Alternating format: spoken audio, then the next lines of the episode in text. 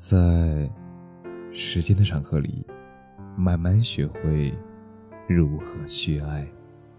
大家晚上好，我是深夜治愈师泽是，每晚一文伴你入眠。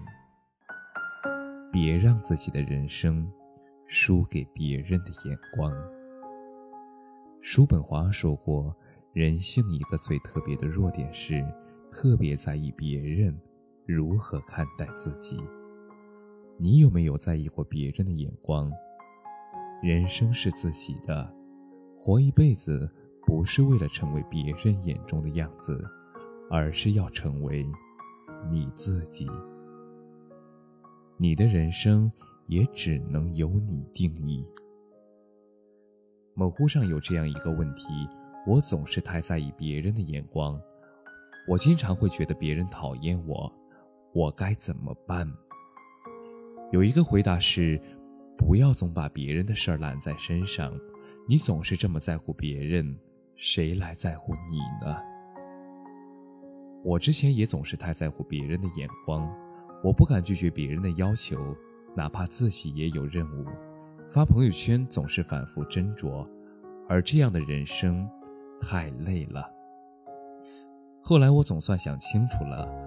我的人生为什么处处受别人牵制？我的人生也只能由我定义。现在的我逍遥自在，生活就是这样。你越是太过于在意某些东西，那常常会带来无尽的烦恼。倒不如放开一点，大胆的做自己。你的人生与他人无关。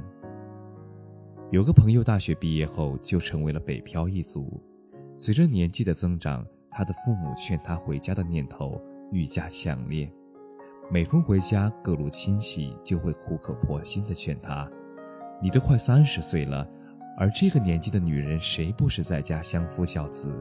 你在北京工作几年，不还是要回到这里吗？也许回家以后会很轻松吧，没有九九六的高压。”没有灯火通明的夜晚，但是他更不想这样收回梦想，就这样草草结束一生。现在的他依旧在北京，不过他现在事业有成，他在北京拥有自己的家，父母也终于停止催促他成家。杨绛先生在《一百岁感言》中写道：“我们曾如此渴望命运的波澜。”到最后才发现，人生最曼妙的风景，那竟是内心的淡定与从容。我们曾如此期盼外界的认可，但是到最后才知道，世界是自己的，与他人毫无关系。人生永远都只属于我们一个人，和别人毫无关系。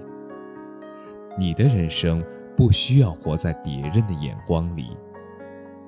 这个时代，当我们不被理解，也要坚持。百度创始人李彦宏曾在一次演讲中说道：“百度创立之初，李彦宏曾跑到各个地方去跟当地的政府沟通，希望能得到政策扶持。但是人们普遍认为互联网没有发展前景，所以建议他。”把互联网公司转变为软件公司，而这样即可享受优惠政策。但是李彦宏并没有因此妥协，他坚信未来将是互联网的世界。没有得到支持，而只剩下李彦宏自己努力。无论再苦再难，他从未想过放弃。他说：“如果当初因为别人的不理解，”就把百度转变成为一家软件企业，也许就不会有今天的百度了。韩寒说：“别人的眼光不重要，把事情做成什么样子，那才重要。